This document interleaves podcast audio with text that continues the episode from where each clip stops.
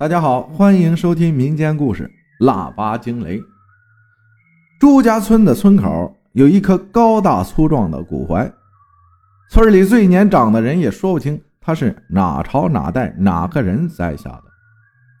古槐下有间饼铺，是村里的年轻后生朱能开的。说起来，这朱能也是个苦命人，父母早亡，他靠乡亲们的救济长大。成年后，大家又凑钱给他开了这间饼铺。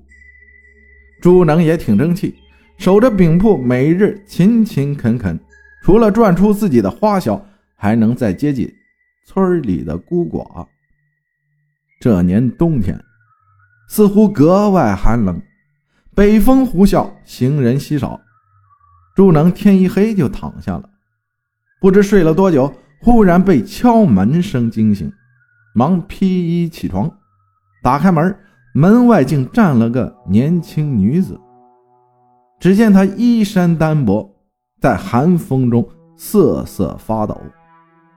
朱能也顾不了许多，忙把她让进来，又急急生火做了个热汤，并拿出几个饼让她充饥。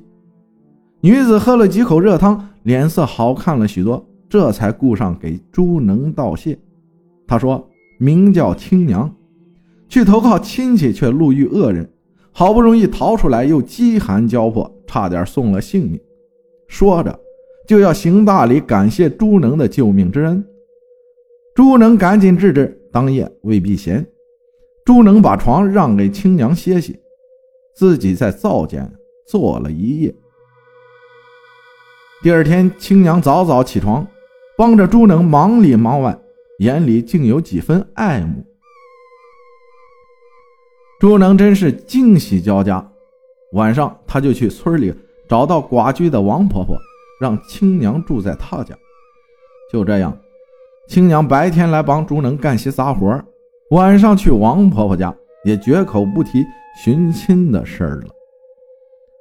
几日后，王婆婆找到朱能，说她探过青娘的口风，似乎是对朱能。十分有意，只是王婆婆犹豫了一下。我看着青娘言谈举止不像贫寒人家的女儿，她对自己的来历也说的含糊，只怕其中有隐情。经过这几日的接触，朱能早就对青娘爱慕有加，只怕自己配不上。听到青娘有意，哪里还顾得上许多？于是去求了村里几位长辈出面，替他与青娘定下了这门亲事。婚期就定在几日后的腊月初八。人逢喜事精神爽，朱能一边忙着生意，一边抽空收拾装扮新房。青娘也留在王婆婆家里，为自己和朱能缝制新婚的衣裳。这日。朱能正忙活着，走进来个高高瘦瘦的老人，头发胡子都白了，看着却是挺精神。他要了块刚出炉的饼，却没有吃，只放在眼前，深深吸了几口气儿，仿佛只闻气味就饱了。闻了一会儿，他似乎挺满意，然后转头问朱能：“听说你要娶亲了？”朱能忙说：“是。”老人皱了皱眉头：“你那个新娘子，我看不娶也罢。”朱能不高兴了：“为啥？”老人面容严肃：“只怕成亲之日就是你横遭不测之时。”这老头莫非疯了？朱能本想发作，看他年纪一大把，也就忍了，没搭理他。老头还不罢休，那个青娘实则是妖。妖，青娘若是妖，我不是早被她吃了？王婆婆也早被她吃了。老头摇摇头，这个妖不吃人，却专吸人精魄，衰不要，怒不要，惧不要，专等人心满意足，自认为。天下幸事尽在己身时才吸。你想想，你家贫无依，忽然天降贤妻，娶亲之日是不是你最心满意足之时？老老老人家，饼我送你了，不要钱了，也请你不要再胡言乱语了。朱能听那老头说的越来越离谱，实在忍无可忍，将他推了出去。转眼就是腊月初八了。这天，古槐下喜气洋洋，热闹非凡。青娘被村里几个姑娘簇拥着送进新房，身着喜服的她更显娇美。朱能看着，真是心满意足，只觉得自己是古往今来天下第一幸运儿。年少时受的那些苦楚，都远得不值一提了。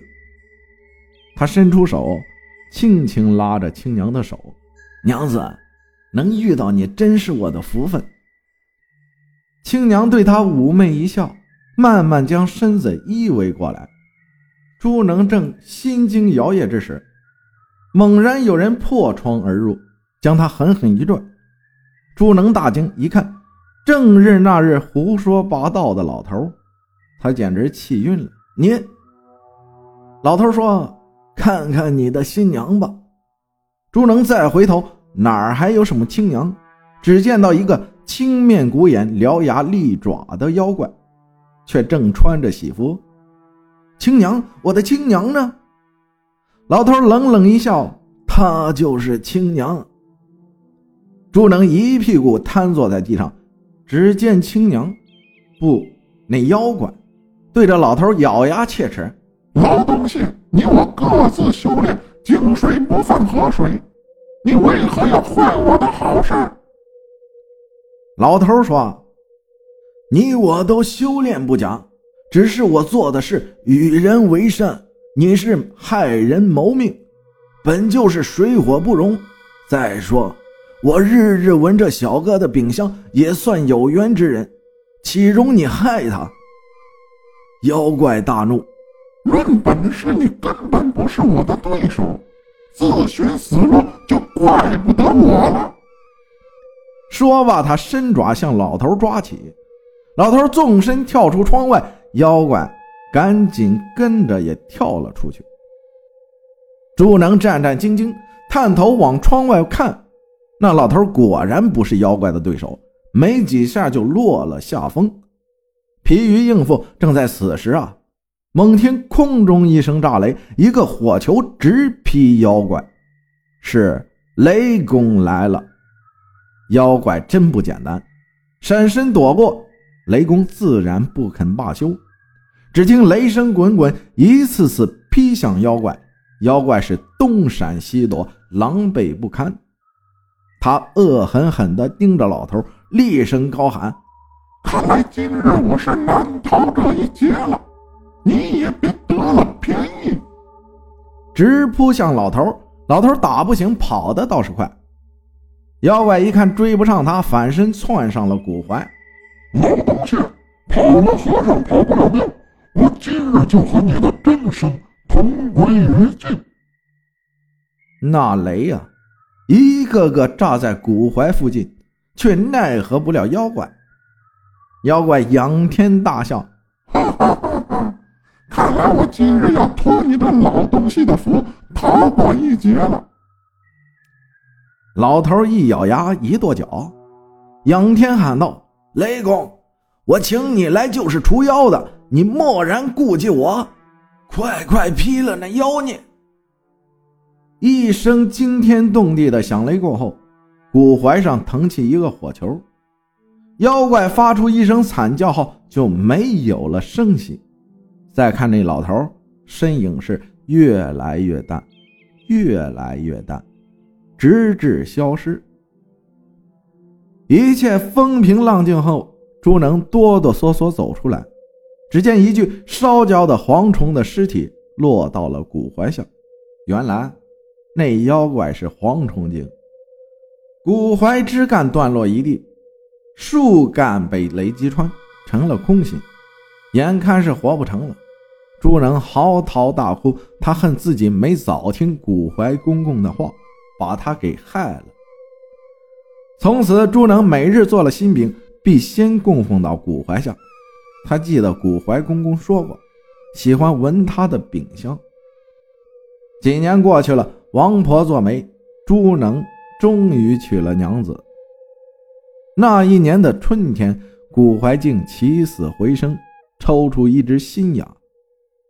此后数年，枝叶竟渐渐繁茂起来，终于又遮天蔽日。而朱能和他的子孙们一直日日供奉新饼，从不间断。谢谢大家的收听。我是阿浩，咱们下期再见。